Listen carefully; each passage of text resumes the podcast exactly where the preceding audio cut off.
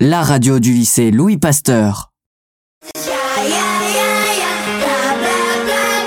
Jeudi, plein de choses. Le direct du jeudi.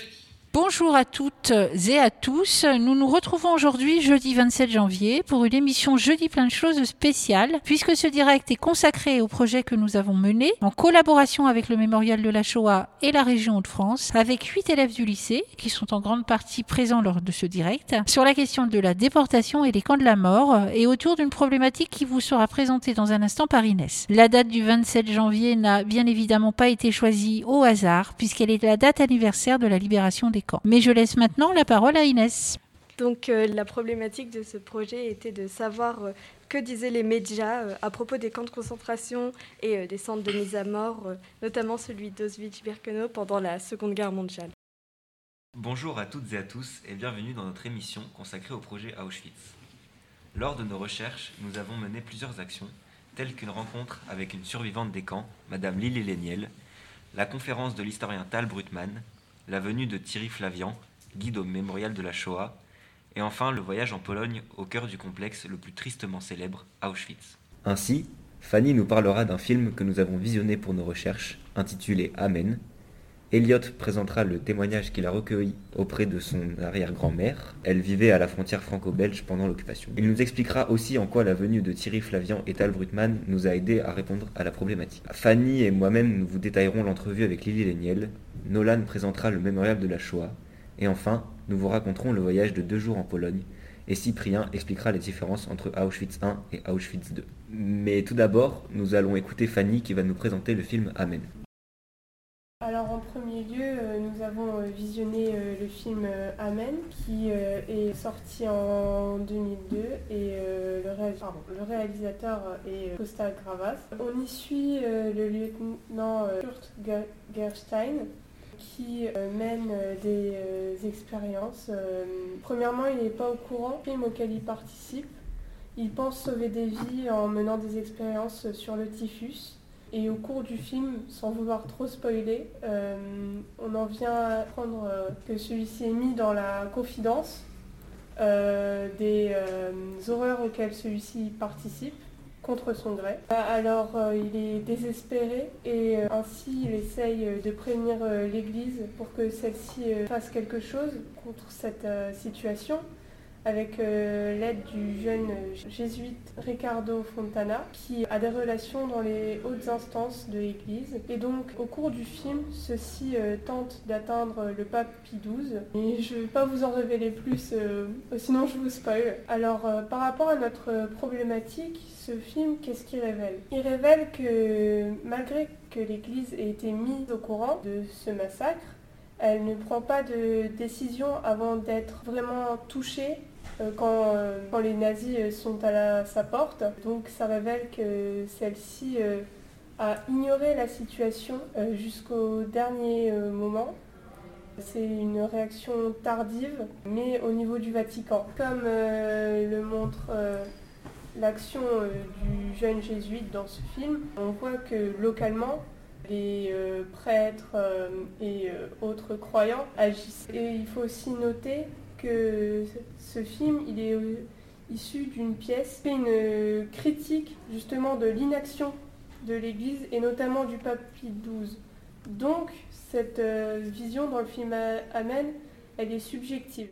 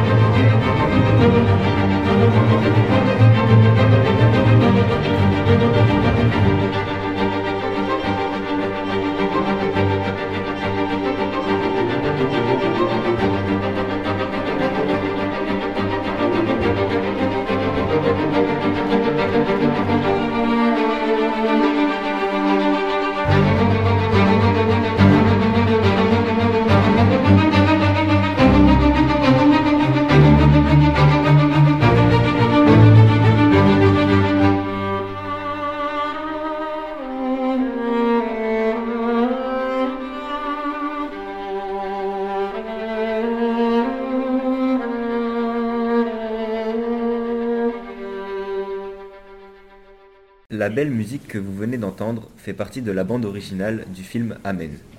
Le micro est maintenant à Elliot. Alors euh, bonjour, moi je suis Elliot Geringer, participant également au projet de mémoire. Euh, j'ai eu l'occasion d'interviewer mon arrière-grand-mère euh, pendant, le, projet. Elle s'appelle Blanche Bailly, elle est née en 1920 et alors elle, était, elle vivait dans le Nord à l'époque de la Seconde Guerre mondiale, donc autant dire qu'elle l'a vraiment, vraiment beaucoup vécu. Et donc je l'ai interviewée sur le fait, sur la question donc de que savait-on du génocide juif pendant la Seconde Guerre mondiale. Et euh, alors on a une, euh, une réponse claire, euh, j'ai eu une réponse claire, elle m'a dit que mot pour mot, on ne savait pas, c'était caché. mon arrière-grand-mère à cette époque-là a donc 20 ans environ. Et donc c'est plus une enfant. Donc ça veut dire que si on lui a caché, c'est pas parce qu'elle était enfant, mais c'est parce que c'est euh, l'Allemagne, euh, l'occupant, euh, qui le cachait car elle était en zone occupée, bien sûr, dans le nord de la France. L'interview aussi a, révélé quelque chose de, plus intéressant encore parce que j'ai pas vraiment réussi à lui faire dire ou alors à lui demander vraiment ce qu'elle savait du génocide pendant la guerre. Elle m'en a pas vraiment. C'était pas le sujet principal. Alors d'ailleurs, D'abord, mon arrière-grand-mère a, 101 ans, donc euh, la mémoire euh, parfois euh, pêche bien sûr à cet âge-là. Et ensuite, à l'époque de la guerre, ce qui l'a vraiment traumatisé, ou alors ce, qu'il a, ce dont elle se souvient vraiment, c'est vraiment la, fin. donc, en étant en zone occupée, mon arrière-grand-mère était rationnée, et c'est vraiment ça qui l'a marqué, parce que vraiment, pendant la Seconde Guerre mondiale, dans la France occupée, dans, une période de guerre, les gens pensent bien sûr à eux avant de penser aux autres. Et donc, la déportation de juifs, elle savait qu'il y avait bien sûr des, juifs déportés, elle ne savait pas où on les emmenait, et eh ben, était euh, secondaire euh, par rapport euh, aux restrictions. Elle m'a plus parlé de comment elle faisait pour essayer de, entre guillemets, gruger, essayer de, contourner le rationnement mis en place par l'Allemagne nazie, plutôt que justement ce cette déportation euh, et ce génocide euh, pendant la Seconde Guerre mondiale.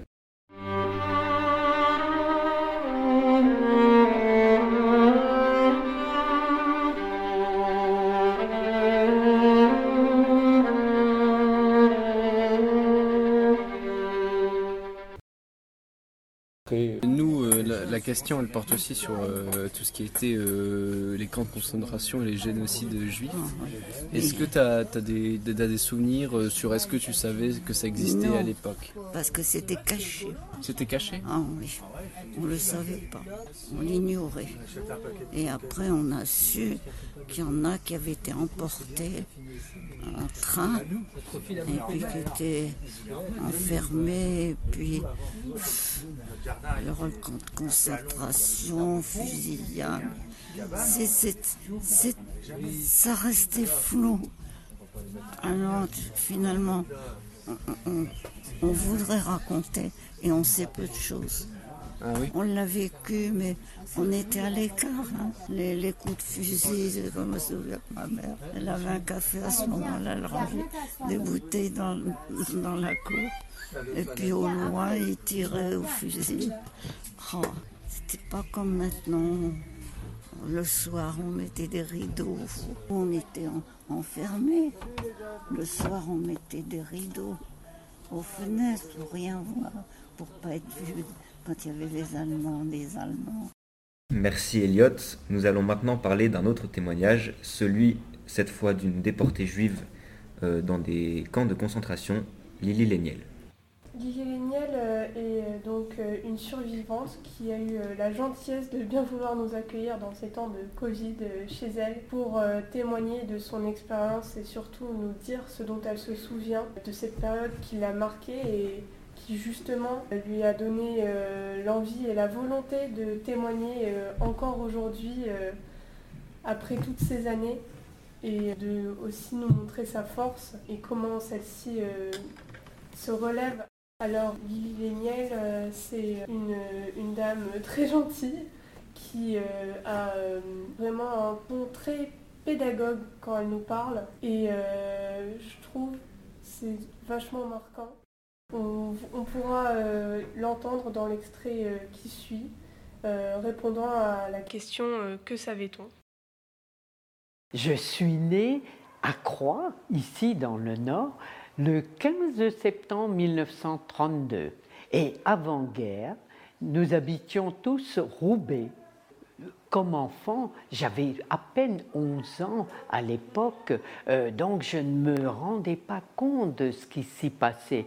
Vous savez, les Juifs, bien sûr, devaient se faire euh, recenser, c'est-à-dire papa, en bon citoyen, est allé donner les noms, l'adresse de la famille. Qui aurait pu penser ce qui allait arriver? Il y est allé parfaitement d'accord en bon citoyen. Puis nous, les enfants, du moins mes frères, je vous disais que je suis né en 32, donc euh, j'allais à l'école publique avec mon frère Robert, qui est né en 33. Le petit frère André n'était pas encore né, il est né en 40. Nous allions, Robert et moi, à l'école publique. À l'époque, l'école n'était pas mixte. J'allais à l'école de filles et tout à côté, il y avait l'école des garçons. Et nous ne nous, rendions pas bien compte encore de ce qui allait, de ce qui se passait. on voyait bien défiler à Roubaix, j'habitais Roubaix, donc on voyait défiler ces nazis, ces SS casqués, beauté, le fusil à l'épaule, ça nous effrayait, bien sûr, mais euh, avec les petites amies en classe, les parents qui nous réconfortaient le soir, on ne se rendait pas encore bien compte de ce qui allait suivre. Donc, euh, vous avez entendu un extrait euh, de notre rencontre. D'ailleurs, nous saluons Lily Niel. Euh, et la remercions encore une fois. Durant cette rencontre, elle nous a donc fait part de son expérience et euh, celle-ci euh, nous raconte que elle et sa famille se sont cachés pendant plusieurs mois chez le curé, enfin chez la famille du curé de Roubaix qui l'a placée, elle et, et ses frères, chez des connaissances. Comme je l'ai dit plus tôt, elle euh, y est restée plusieurs mois et euh, pensant que la menace nazie s'était euh, dissipée, on la rappela chez elle, elle et ses frères. Cependant, c'était pas du tout le cas en fait. quand ils sont rentrés chez eux, dans les jours qui suivent, ceux-ci ont été attrapés en quelque sorte par les nazis et déportés. Alors, quand même noter que ce que je vous dis, c'est d'après les souvenirs de Lily Léniel et euh, on voit bien la différence entre histoire et mémoire. C'est-à-dire que on relèvera plus tard dans notre, euh, notre émission que on savait par euh, des faits, par exemple sur les journaux. Pourtant, avec l'interview que nous avons eue avec Lily Léniel, cela euh, montre que du côté euh, des personnes, on ne savait pas. Ou alors on ne pouvait pas faire attention à cela dû à tous les événements qui se passaient euh, à côté.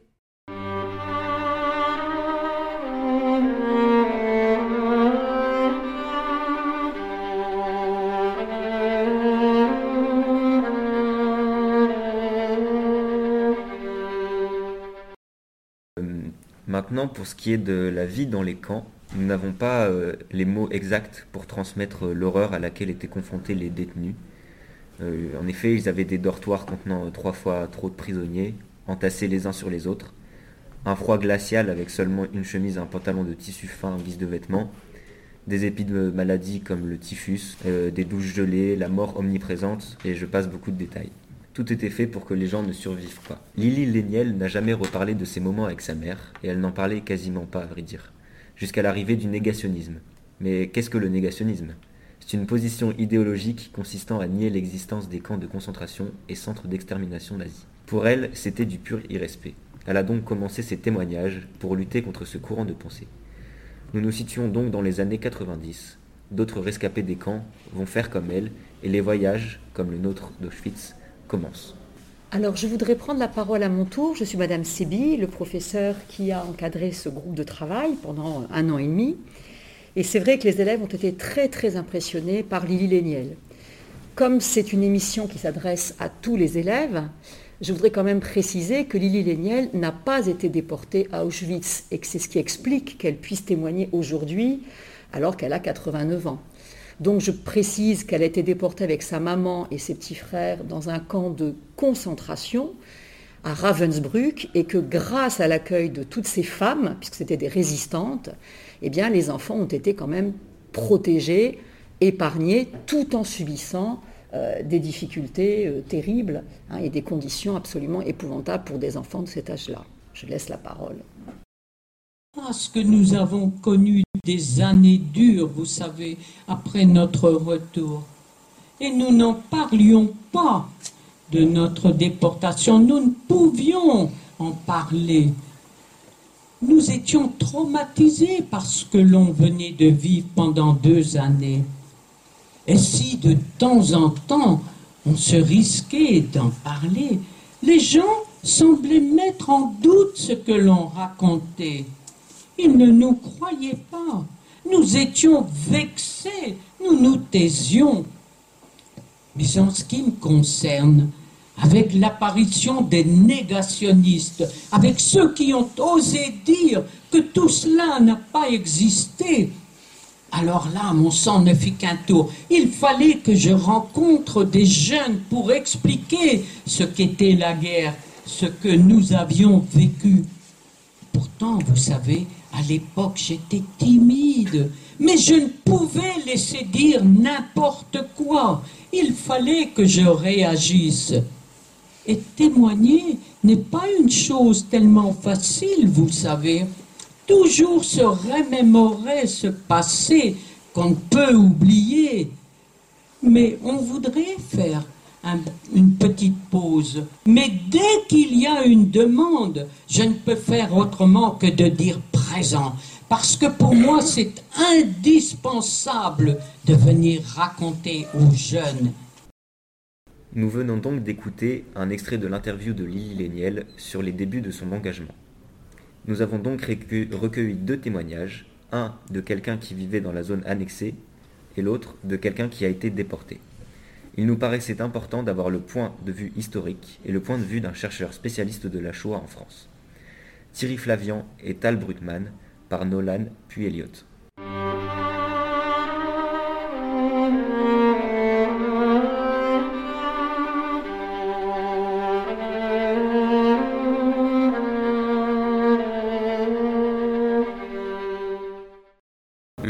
de la Shoah est une fondation dont le nom évoque bien la mission de se souvenir, pour témoigner d'une vérité incontestable.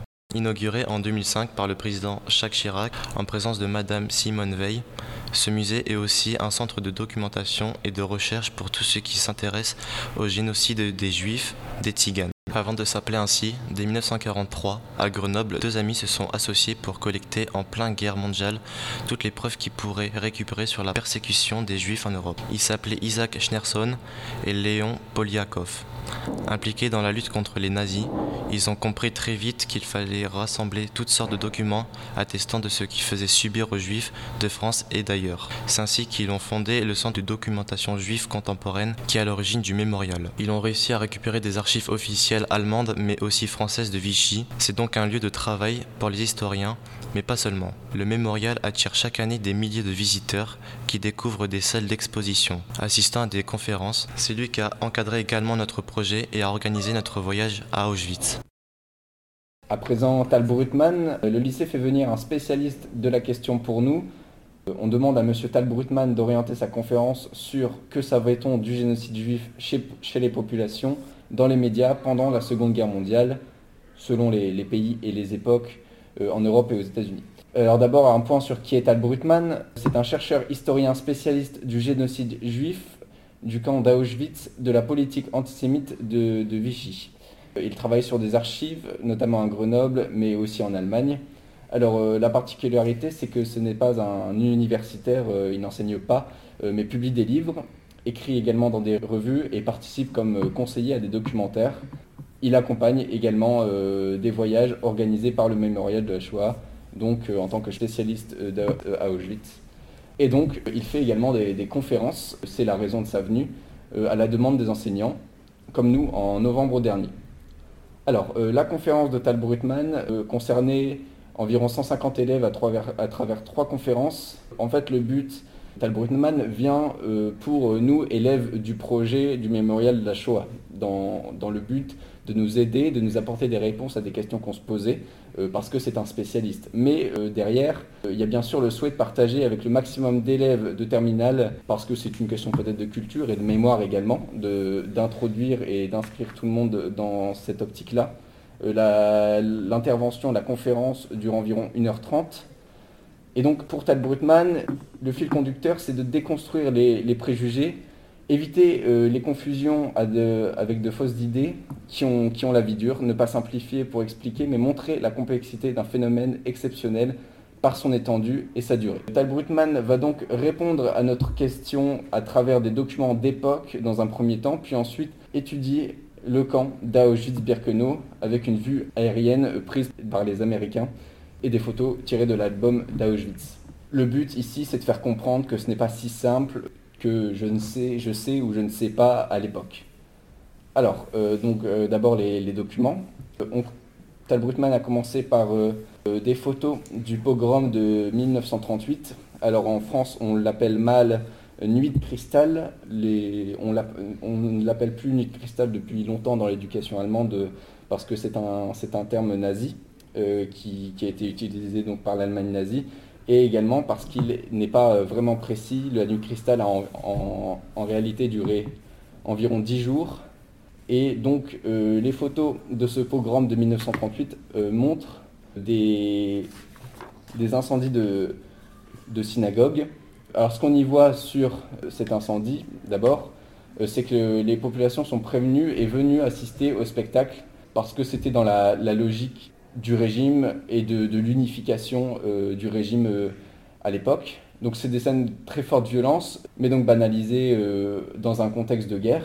Voilà, le, but ici c'est d'unifier pour l'Allemagne nazie le peuple allemand dans la haine du juif. D'abord, on pourrait se poser la question de pourquoi autant d'Allemands participent ou alors sont spectateurs de, ces pogroms alors euh, c'est malheureux, mais à l'époque, euh, il y a beaucoup d'antisémitisme, euh, pas seulement qu'en Allemagne. Alors ces lois promouvant l'antisémitisme eh ben, font déferler une, vague de haine à travers toute l'Europe. Et c'est un facteur bien sûr au génocide juif. Ce qui est intéressant de, retenir dans ces photos que l'on a vues du, du pogrom de 1938, c'est qu'en réalité, le peuple acquiesce. Si, celui-ci est prévenu et vient euh, assister à ces pogroms, c'est qu'il est d'accord. Il y a d'autres photos donc, euh, de pogroms. Euh, on, y a vu des, incendies de biens juifs, des pillages de boutiques juives et également des photos de déportation de juifs allemands, dont une photo de la revente des biens juifs rachetés par les populations allemandes, mais celles-ci euh, ne savent pas où euh, les juifs vont. Donc sur la photo, on voit une espèce de, foire aux enchères où tous les Allemands achètent ou récupèrent les biens juifs et les juifs, eux, sont donc déportés. on y a des photos. On a vu également des photos de la déportation des juifs allemands. La population allemande ne sait pas vraiment où ils vont. Bien sûr, ils pensent qu'on les envoie dans des camps, des camps de travaux forcés, pourquoi pas. Mais alors, les juifs, ils partent avec une valise. Et euh, c'est un facteur. Euh, si un, Allemand se dit, ou alors euh, quelqu'un se dit, bon bah, on déplace quelqu'un, mais il a une valise, alors ça va. on ne va pas le tuer quelque part. Il va, il va travailler. Et puis c'est la guerre, alors on, accepte. À l'époque, c'est un, gros facteur. La priorité est à la guerre. Et pour gagner la guerre, en Allemagne nazie, il faut tuer l'ennemi premier, euh, qui est à l'époque le juif. Et on le verra même euh, à la fin de la guerre, quand les Allemands sont totalement surpassés par euh, les Alliés qui arrivent de toutes parts, c'est là qu'ils accélèrent encore le processus d'extermination juive, parce qu'ils pensent justement que c'est les Juifs le véritable problème. Alors donc ces photos prises en Allemagne montrent bien encore une fois l'acquiescement et la participation spontanée des populations dans cette répression des Juifs dans un contexte de régime totalitaire. Il y a bien sûr euh, une résistance allemande, euh, mais qui ne s'exprime pas parce que bien, sûr dans, un, dans, une dictature il y a une forte répression et euh, par conséquent il n'y avait pas de place pour les, petites guerres, les guérillas et les contre-insurrections. D'autres documents ont été également étudiés durant cette conférence, notamment des extraits de journaux très intéressants. D'abord un journal suisse, ensuite un journal anglais, mais aussi américain. Alors la presse suisse en 1943, euh, pour commencer, on, on, étudié un tout petit article entrefilé, perdu au milieu d'une page, d'une grande page de journal, euh, mais qui montre bien que les priorités d'abord de l'info ne concernent pas euh, le sort des juifs qui disparaissent. Savoir qu'un certain nombre de juifs allemands ou autrichiens ont réussi à, se réfugier en, Suisse et surtout à y déplacer leur fortune. Alors, l'extrait du journal euh, en fait montre que on, extermine des juifs à l'est. C'est ce que dit l'article, mais bien sûr dans un contexte de guerre, encore une fois, euh, ça peut s'expliquer, le, fait que l'article ne soit pas en première page peut s'expliquer par le fait que eh ben, euh, c'était pas la priorité pendant la guerre. La presse américaine relaie l'info euh, européenne dans le journal du Middle West, des faits bruts rapportés sans explication et sans commentaire. Et dans la presse anglaise, on révèle complètement l'existence des chambres à gaz pour tuer des juifs. Donc ça, ça montre complètement que si en 1943 ou en 1942, on, ces, articles parviennent, c'est qu'il y a des informations et que donc les populations, euh, du moins en Suisse, en Angleterre et aux États-Unis, savaient. Parce que bon, l'existence des chambres à gaz était bien sûr cachée par les Allemands. Un nombre de, plusieurs milliers de victimes est déjà mentionné. Mais euh, donc on peut déjà se poser la question, pourquoi, pourquoi alors si on savait, si les populations savaient, les dirigeants savaient, et il y a eu, euh, personne n'a rien fait, entre guillemets. Alors bon, d'abord je le, redis, mais on est dans un contexte de guerre et la population n'est pas vraiment préoccupée par ce qui arrive aux autres. Alors bien sûr c'est malheureux, euh, mais c'est le cas par exemple de mon arrière-grand-mère dont j'ai parlé précédemment, qui était dans ce, cas-là. La survie au quotidien mobilise donc chacun pour soi, quoi. On pourrait expliquer par, euh, par une citation, euh, c'est la guerre, il y a des morts, c'est, beaucoup de populations ressortent et ont vécu la Première Guerre mondiale qui est qualifié de véritable boucherie. Alors euh, on est, euh, on n'est pas, euh, on est presque habitué. D'abord, ensuite, jamais personne n'avait tué des milliers de populations avec du gaz. C'est, c'est pas pensable. on n'y croit pas. C'est d'ailleurs ce que répond Roosevelt en lisant le rapport de Karski en 1943, qui alerte sur le génocide par un résistant polonais évadé du camp de travail à Auschwitz I. en fait, on n'y croit pas. On n'accepte pas parce que ça nous paraît mais complètement inhumain. C'est incroyable. Et la priorité pour les Alliés, euh, même informés, c'est d'achever la guerre sur le plan militaire. Il euh, y a un objectif pour les Alliés, c'est euh, faire capituler l'armée allemande, l'Allemagne nazie. Ça va être prioritaire par rapport au génocide juif. Donc en clair, les informations circulent, circulaient, mais c'était déjà dur à croire. Et même si certains témoignages ont réussi à percer, l'inaction est due à de nombreux facteurs, comme, comme Tal Brutman nous l'a très bien fait comprendre. Oui, on savait, à différents degrés, on pouvait savoir, on pouvait se douter de ce qui attendait les juifs, mais ce n'était pas simple, un simple déplacement, ce n'était pas si simple dans un contexte de Seconde Guerre mondiale, encore une fois, d'agir. Merci Elliot. Euh, nous allons maintenant écouter un extrait de l'intervention de Tal Brutman. Maintenant, et ça va répondre à ce qui a été développé par plusieurs d'entre vous, c'est la connaissance de l'information. En France, la presse est contrôlée par l'État français et par les Allemands, mais ce qui est intéressant, c'est de regarder la presse à l'étranger au même moment. Voilà par exemple un article du Daily Telegraph, 25 juin 1942, pas 1944. Que nous dit le, titre de l'article Qu'est-ce que On est le 25 juin 1942. La solution finale vient juste de commencer. vous voyez qu'en Angleterre, je vous rappelle que l'Angleterre est en guerre avec l'Allemagne, qu'il y a la Manche entre enfin, le continent et l'Angleterre, ils ont les informations. Et les informations, elles circulent très vite. Le chiffre qui est annoncé ici, il correspond à la réalité à nouveau. Et vous voyez qu'on connaît le moyen d'assassinat. Autre exemple, là, c'est en juillet 1944, j'ai pris un bled paumé aux États-Unis, dans le Michigan, qui est écrit sur la base d'une dépêche de la société de presse, c'est-à-dire l'équivalent de l'agence France Presse pour les États-Unis. Les informations sur le sort des Juifs, elles circulent et on les trouve de partout. Ou alors, journal de Détroit, même chose. En fait, ce n'est pas juste une petite partie du journal. Enfin, les deux colonnes à droite sont consacrées au sujet et c'est même le titre de la page, en gros. Mais vous voyez qu'il y a quand même un décalage sur la composition du journal. On nous met une femme qui sourit, qui n'a rien à voir avec l'article et qui écrase carrément le titre qui annonce quand même l'assassinat d'un million sept cent quinze mille personnes. Si vous devez demain rendre un travail à vos profs sur un des génocides sur, sur lequel vous devez bosser, qu'il s'agisse des Arméniens, des Juifs, des Tutsis ou un autre génocide, est-ce que vous mettriez la photo d'une femme qui sourit? L'information est là, c'est pas pour autant qu'on comprend l'ampleur de ce qui est dit. C'est juste des chiffres alignés dans un journal.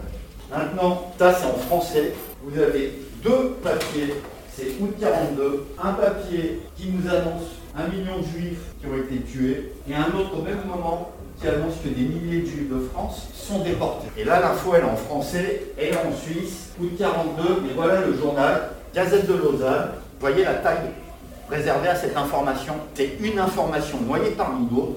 Il faut comprendre déjà le moment. On est en 1942. Autrement dit, vous avez une guerre mondiale. Que moi, je vous ai pointé en sachant que ça concerne notre sujet et en sachant que les informations sont vraies, c'est parce que moi, j'ai toute la connaissance nécessaire, mais comme vous, pour juger de quelle est l'information importante dans le journal. Quand vous êtes dans, pendant une guerre, il y a plein d'informations. Il n'y a pas que celle-là d'abord, il y a d'autres événements, il y a des batailles, il y a d'autres informations qui circulent sur l'assassinat de masse de tel ou tel groupe, c'est une information parmi d'autres. Ensuite, on est en Suisse, et du coup, ça rejoint l'idée de la censure. La Suisse est un pays neutre, et donc dans un pays neutre, qui veut se tenir à l'écart de la guerre, on ne va pas mettre ces informations-là à la ligne, tout simplement parce que la guerre ne nous concerne pas. Ces informations-là, elles circulent, elles sont dans la presse, mais elles n'intéressent pas la population a priori. Donc ça vous montre une chose, l'information est là, il faut aller la chercher, et ensuite il faut la comprendre. Maintenant, un dernier exemple, avant d'arriver à Auschwitz, c'est des renseignements généraux français, c'est-à-dire euh, police politique française, 9 octobre 1942, adressé, alors c'est le commissaire des renseignements généraux de Pau, dans le Béarn, adressé au préfet. Et voilà ce qu'il lui dit. Objet à propos de certains bruits, j'ai l'honneur de vous faire connaître ce qui suit.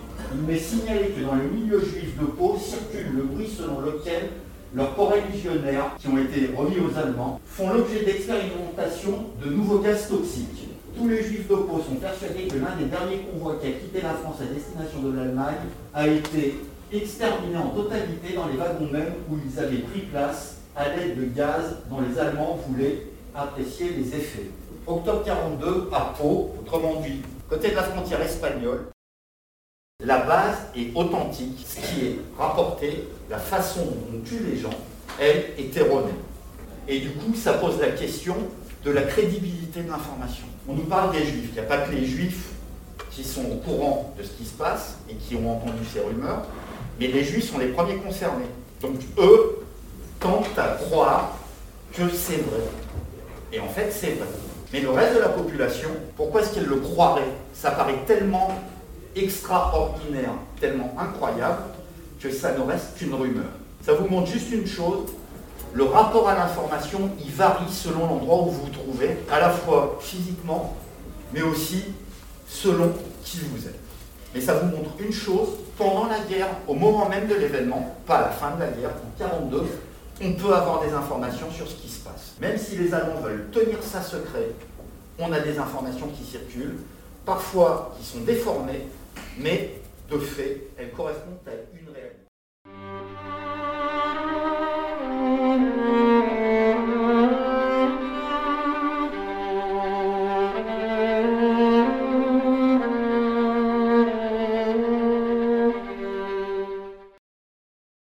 C'est fort de ces enseignements que nous nous sommes rendus à 6 à Auschwitz pendant deux jours.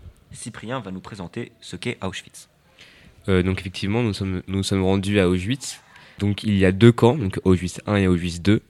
Euh, donc au début, Auschwitz 1, euh, c'est un, une caserne que les Allemands ont pris et, et, ont interné tous les opposants politiques en Pologne, donc le gouvernement, les partis politiques, tout ça. Et donc ensuite, avec l'extension de la guerre, les Allemands décident de construire un nouveau camp, donc Auschwitz 2, pour interner tous les, prisonniers russes, soviétiques. Sauf qu'en 1942, il est décidé de la solution finale. Donc la solution finale, c'est euh, la, décision d'exterminer tous les juifs euh, d'Europe, donc 11 millions de juifs. au lieu d'interner tous les, militaires soviétiques, on en interne tous les juifs. Et mais Auschwitz 2 est différent de Auschwitz 1, car Auschwitz 1 est un camp de concentration, mais Auschwitz 2 est un camp d'extermination. donc dans ce camp, on, on trie et on, et on tue. Et donc dans ces deux camps, donc, il y aura un million de morts. Euh, qu'avez-vous pensé de la visite des camps, Fanny? Euh, Nous sommes allés euh, dans bah, ces camps sur une période de deux jours. Donc cette visite, elle s'est déroulée en deux jours avec des guides. On est arrivé et on a trouvé un endroit verdoyant. on voyait que le temps était passé, mais justement en fait, ça faisait qu'on avait du mal à réaliser ce qui s'était passé. On voyait euh, de l'herbe alors qu'on nous avait euh, expliqué que euh, l'herbe, il n'y en avait plus. On voit d'ailleurs sur les photos aériennes qui ont été prises, on n'avait pas l'impression d'être dans un endroit désolé. Les arbres étaient en train de perdre leurs feuilles. Il y avait, on entendait le bruit de la vie à côté. On entendait les oiseaux. Enfin, vraiment une sorte de paysage champêtre. On est arrivé le premier jour.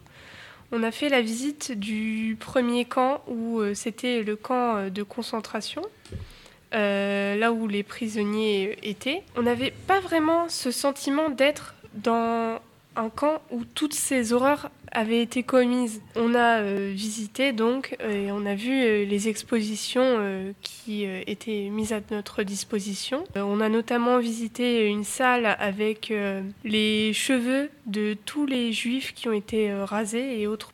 La guide nous a expliqué qu'il y avait, il me semble, 12 tonnes de cheveux et que 45 grammes correspondaient à une personne.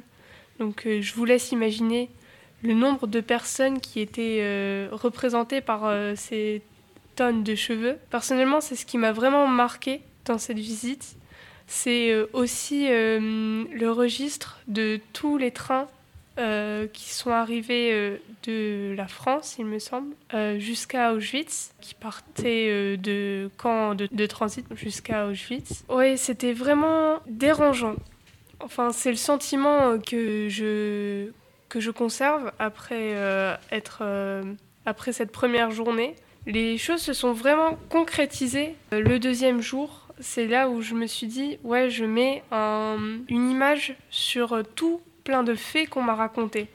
C'est voir à perte de vue tous les baraquements. Certains étaient, n'étaient plus là, dû au temps qui passe justement. Et c'était vraiment, mais à perte de vue, on voyait que ça et on voyait les barbelés, euh, on voyait euh, la ligne de train qui s'arrêtait au loin, on voyait euh, les fours crématoires qui étaient, qui étaient explosés, qui étaient complètement démolis. On voyait même pas au loin les fours crématoires qui, enfin du moins ce qui restait, ils étaient perdus dans les bois. Et c'est d'ailleurs cette présence de bois qui m'a un peu interpellée. je me suis dit, ah, il y en avait qui m'a aussi euh, interpellée, c'était euh, que quand on arrivait, avant d'entrer dans bah, euh, les camps, on voyait des habitations, mais vraiment à quelques mètres.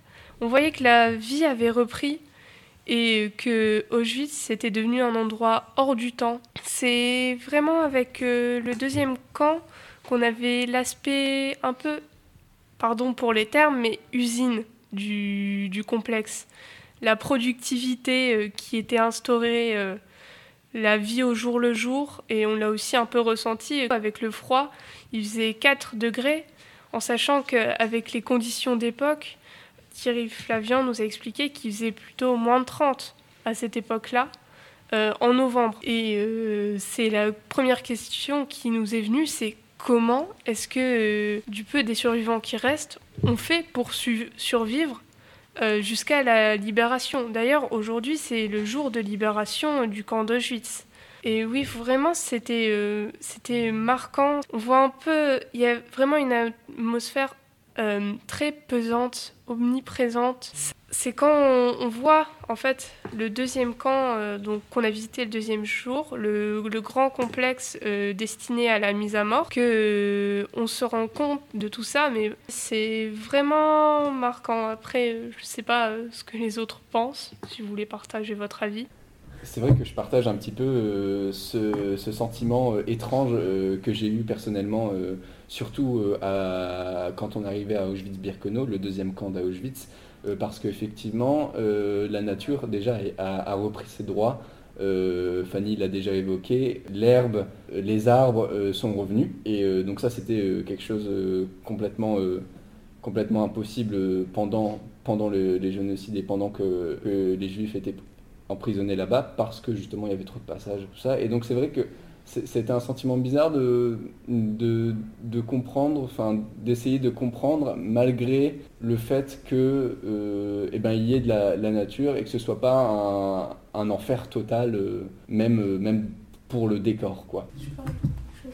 Euh, à savoir que, pour revenir sur notre problématique, qui savait quoi Les habitants des alentours, eux, ils le savaient c'est euh, bah, notre guide et aussi euh, Thierry Flavien euh, nous ont raconté que quand du peu qu'on voyait, enfin du peu qu'on pouvait voir de l'extérieur des trains, quand un, des, un des passagers des trains, qui étaient d'ailleurs des trains pour du bétail, croisait le regard d'un des habitants, ceci lui faisait un signe euh, leur disant pardon pour les mots, mais vous allez crever. C'est ça vraiment, c'est aussi ça, ça m'a vraiment marqué. C'est euh, pour revenir sur notre problématique, c'est on ne savait pas forcément partout, mais ceux aux alentours savaient.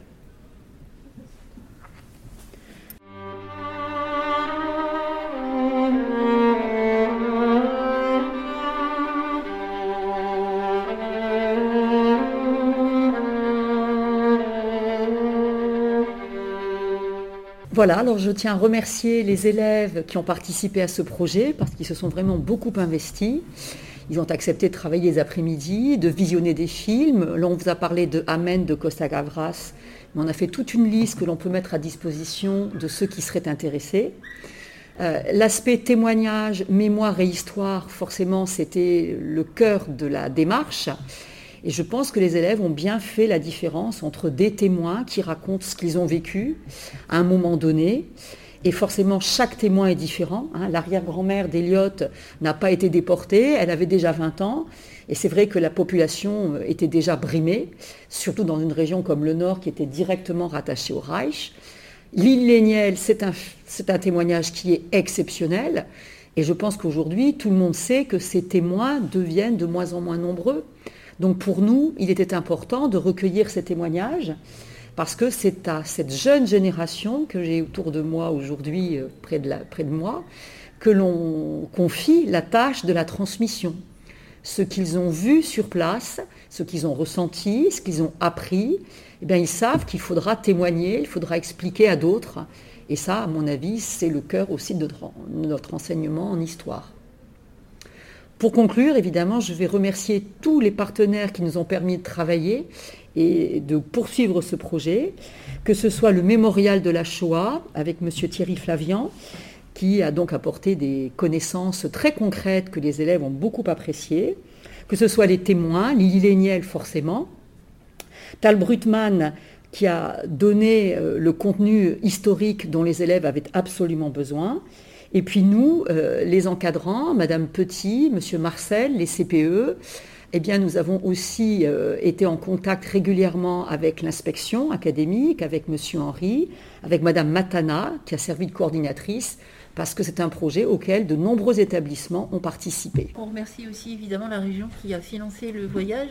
Et le, projet n'est pas fini en fait. Hein. Sur les, sur les, le projet, c'est vraiment sur deux années. Donc les perspectives, là, euh, on, a, on en a discuté avec les élèves. C'est maintenant, puisque le mémorial de la Shoah est venu à nous, euh, d'aller euh, au mémorial de la Shoah à Paris, d'aller visiter ce lieu. Et puis on voulait aussi aller visiter, voir un petit peu, puisqu'on sait que les les gens qui étaient, euh, qui étaient déportés passaient par Drancy, on voulait aller voir Voilà, moi, à titre personnel, ça m'a apporté beaucoup parce qu'effectivement, je ne suis pas historienne, je suis CPE, je n'ai pas fait des études d'histoire, j'ai fait des études de philo. Et donc, cette différence, cette différenciation entre centre de travail de, concentration et centre de la mort, maintenant, elle est vraiment claire. Et je pense que c'est pareil pour les élèves. Et, la question, la, problématique, euh, c'est vrai qu'on y a répondu. Euh, alors peut-être on devrait aussi dire que insister sur le fait que là, pour le coup, le mémorial de la Shoah et le tableau de pâte nous ont beaucoup aidé parce que on avait commencé à chercher dans la presse locale pour voir si on avait des infos. On a fait aussi hein, cette étape-là et on n'a rien trouvé du tout. et donc voilà, on remercie tout le monde vraiment pour ce beau projet.